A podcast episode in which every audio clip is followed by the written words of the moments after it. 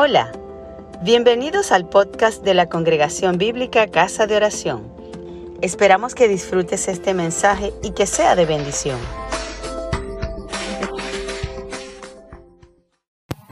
Dios te bendiga. Me da mucho gusto poder presentarte este mensaje que he titulado El verdadero motivo de gozo. Para esta reflexión analizaremos Tercera de Juan, los versículos 3 y 4. Si no has visto la reflexión anterior titulada La verdadera prosperidad, la cual está basada en los primeros dos versículos de Tercera de Juan, te invito a verla. Te aseguro que será de bendición para tu vida. Oremos. Señor, te ruego que en esta oportunidad podamos aprender a gozarnos en motivos genuinos, el motivo de la perseverancia en la fe de los demás. En el nombre de Cristo, amén.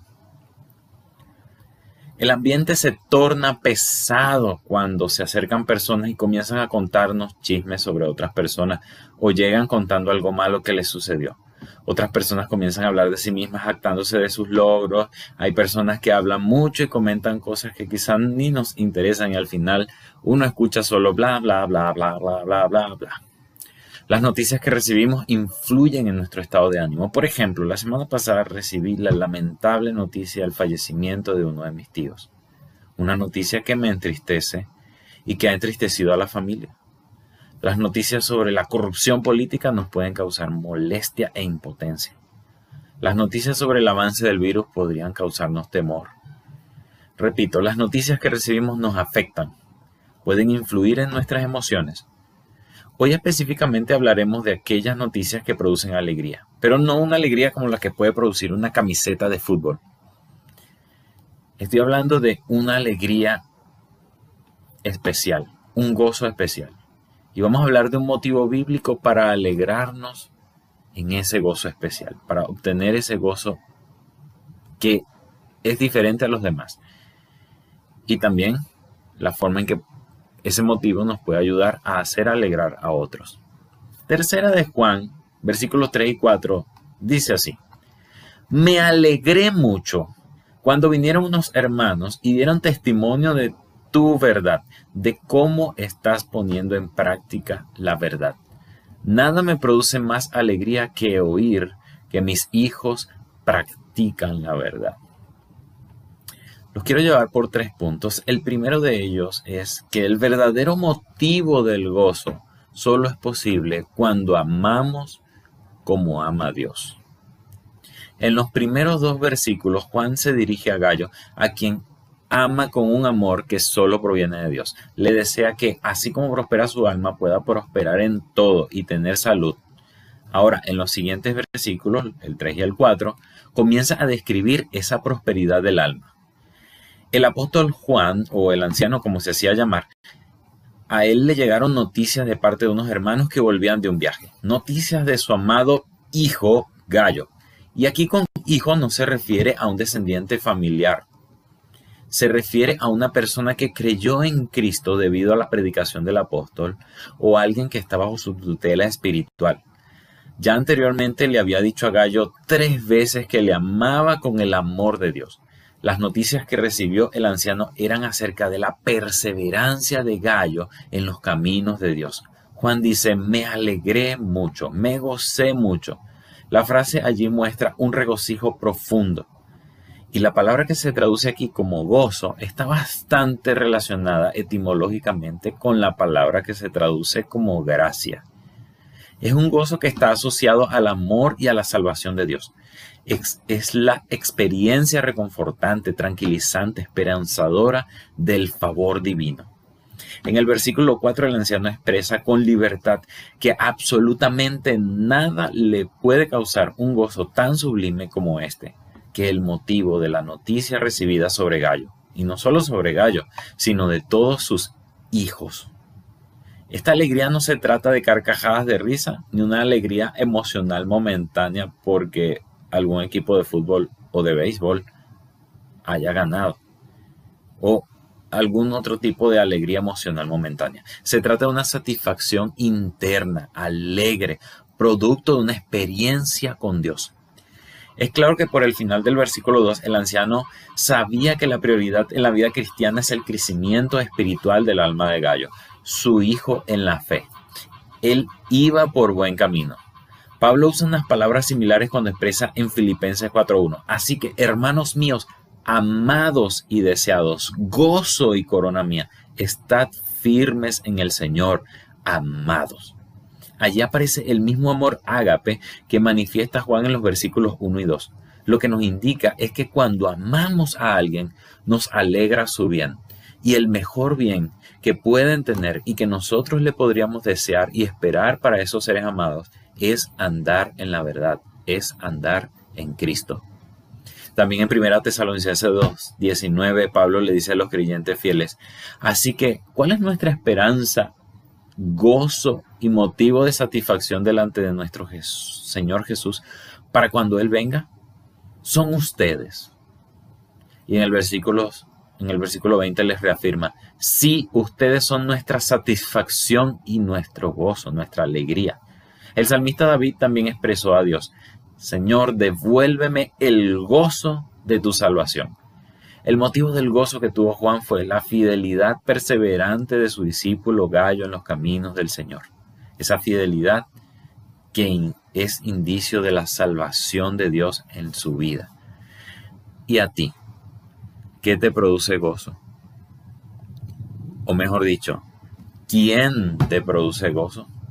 ¿Tienes hijos espirituales cuya perseverancia en la fe te pueda hacer experimentar el sublime favor de la alegre gracia divina? Tanto Pablo como Juan podían experimentar este tipo de regocijo especial porque tenían personas sobre las cuales podrían hacerlo. En estos días estuve recordando junto con unos amigos sobre los tiempos de algunos años atrás, cuando estábamos en la universidad y recordábamos algunas personas que caminaron a nuestro lado y que aún siguen caminando en la verdad. Y qué alegría, qué gozo poder saber que siguen en los caminos de Dios. Pero también cuánta tristeza nos produjo recordar a algunos que lastimosamente no están perseverando en la fe. Esto nos debería motivar a orar por ellos, a tratar de motivarles, alentarles, a levantarles y seguir caminando. Alegrarse por los que perseveran, y entristecerse por sus caídas podrían ser señales de amor, pero amar es un verbo, es decir, que se demuestra en acciones. Dios mostró su amor, ágape, para con nosotros, en que siendo aún pecadores, Cristo dio su vida, murió por nosotros. Y de tal manera amó Dios al mundo que nos dio a su Hijo único. Y miren cuál amor nos ha dado el Padre para que seamos llamados hijos de Dios. Y Dios que es rico en misericordia, por su gran amor con que nos amó, aun estando nosotros muertos en nuestros pecados, nos dio vida juntamente con Cristo. Entonces queda claro con todos estos versículos que acabo de mencionar que el amor de Dios se muestra o se mostró en acciones concretas. También la palabra nos dice en varias oportunidades que quien ama a Dios debe amar a su prójimo. Algunas personas dicen que por amor a Dios hay que tener muchas actividades de evangelismo oculto todos los días y participar en algún ministerio de la iglesia, hacer ayunos hiper largos y vigilias. No digo que todo esto esté mal, tampoco estoy diciendo que dejes de hacerlo, pero realmente mostramos amor a Dios bíblicamente cuando vemos a alguien en necesidad y le ayudamos, cuando le dedicamos tiempo a las personas, cuando invertimos en su progreso espiritual y físico, no solo espiritual y no solo físico. Recordemos que el anciano le dijo a Gallo que rogaba que sea prosperado en todo. Eso es hacer discípulos. Transmitir el amor de Dios a otros que otros experimenten el amor de Dios que ya nosotros experimentamos. Una vez más, recordemos que el anciano que llama a Gallo amado es el que asimismo se llama el discípulo a quien Jesús amaba. No podemos amar a otro si primero no hemos recibido el amor de Dios. Y cuando damos ese amor, entonces vemos el fruto y al ver ese fruto nos produce un motivo real de ese gozo especial. Ahora quiero tratar los siguientes dos puntos. Son realmente cortos, pero muy importantes. Y con esto, con este primer, primer punto de esos dos, quiero motivarte a apropiarte de la verdad. El verdadero motivo de gozo consiste en la apropiación de la verdad. En la segunda parte del versículo 3, el anciano dice que lo que le produce ese gozo especial literalmente es tu verdad, es decir, la verdad de Gallo. Gallo se había apropiado de la verdad. Quizá Gallo podría expresar como Pablo, ya no vivo yo, sino Cristo vive en mí y lo que ahora vivo en esta vida, lo vivo en la fe del Hijo de Dios. Efesios 4:15 dice, más bien, al vivir la verdad con amor, creceremos hasta ser, en, hasta ser en todo como aquel que es la cabeza, es decir, Cristo. Gallo creía a Dios, obedecía a Dios, seguía a Dios, servía a Dios, no por temor al castigo, no porque era la ley, no porque era una tradición, no porque Dios le diera o no beneficios, bendiciones, sanidades y dinero. Lo hacía porque se había apropiado de la verdad de Dios amaba a Dios y por lo tanto amaba a los hermanos y les servía. Y aquí quiero pasar al tercer punto. El verdadero motivo de gozo consiste en la práctica de la verdad. A lo largo de la historia de la iglesia se han visto dos polos dañinos. Por un lado están los que dicen haberse apropiado de la verdad, pero no mueven ni un dedo por su prójimo. No le hablan a nadie de Cristo, no se interesan por las necesidades de otros y dicen que eso no es necesario, pues lo importante es apropiarse de la verdad. Apropiarse de la verdad es un paso fundamental, pero no es completo. Es como un árbol de manzanas que luego de años y años y años no da ni una sola manzanita. Es un árbol estéril al que solo hay que cortar. El anciano explica en la última parte del versículo 3 y del versículo 4 que se regocija en que Gallo y sus, y sus hijos andan, caminan, practican la verdad. La verdad se practica, se vive. El otro polo opuesto al primero que ya he mencionado son los que dicen que lo importante son las obras, lo que hagas. Estos dejan de confiar en Dios y comienzan a confiar en sí mismos en sus capacidades, en sus buenas obras. Son como el estudiante que piensa que si copian todos los exámenes durante su carrera, sale bien, saca su buena nota, nadie lo descubre y se gradúa. Entonces el título le hará ejercer bien su profesión. Si esta persona no posee los conocimientos necesarios, fracasará porque no posee la capacitación. Pasó por la universidad, pero la universidad no pasó por él. Lo que nos enseñan entonces las escrituras es que la vida cristiana es una cuestión íntegra, ser y hacer. Primera de Corintios 13 dice que si hablo en lenguas humanas y angélicas, pero no tengo amor, no soy más que un metal que resuena. Soy como un platillo, pam, pam, pam, pam, pam, pam, pam, que hace un ruido. Si tengo el don de profecía y entiendo todos los misterios, poseo un gran conocimiento y si tengo toda la fe, incluso para trasladar montañas, pero me falta amor, no soy nada. Si reparto entre los pobres todo lo que poseo y entrego mi propio cuerpo para que lo consuman, para que el fuego lo queme, pero no tengo amor, nada, nada, nada gano con eso. En estos versos el anciano señala que Gallo se había apropiado de la verdad y que por lo tanto practicaba la verdad.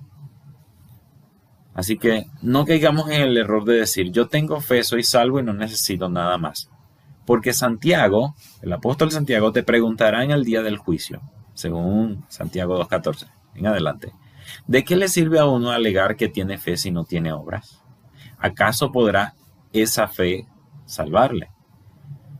Cuando observaste a un hermano o una hermana que no tenían con qué vestirse y carecían de alimento diario y le dijiste que te vaya bien, que te abrigues, que comas hasta saciarte, pero no le diste lo necesario para el cuerpo. Le, quizás le dijiste, Dios te bendiga. ¿De qué servirá eso? Así también la fe por sí sola, si no tiene obras, está muerta. Sin embargo, alguien dirá, tú tienes fe, yo tengo obras. Pues bien, muéstrame tu fe sin las obras, que yo te mostraré la fe por mis obras. Y en ese día del juicio, Pablo te dirá, como dijo en Efesios 2, 10, 2 8 al 10, porque por gracia has sido salvado mediante la fe. Esto no procede de ti, sino que es un regalo de Dios, no por obras para que no te jactes, pero somos hechura suya, creados en Cristo Jesús para buenas obras, las cuales Dios dispuso de antemano a fin de que las pongamos en práctica. De modo que si queremos experimentar el tipo de gozo especial, sobrenatural, profundo, divino, debemos comenzar nosotros mismos por apropiarnos de la verdad, creerla con firmeza, esperanzarse en ella, abrazarla, morir a nosotros mismos cada día con tal de vivir la vida de Cristo, desear ser como Cristo, pero también seguir a Cristo, servir a Cristo, obedecer a Cristo, sirviendo a los hermanos, amando a los hermanos. Sabemos que le amamos cuando amamos a otros, cuando transmitimos ese amor a otros. Dedícale tiempo a alguien, dedícale tiempo para escucharle, dedícale tiempo para enseñarle la palabra de Dios. Sé constante, muéstrale el amor de Dios perdonándole, muéstrale el amor de Dios teniéndole paciencia, muestra el amor de Dios sirviendo a los demás, buscando asegurarte que otras personas perseveren en la fe. Espero haberte animado en esto. Gracias por escucharnos. Si te gustó, compártelo con tus amigos.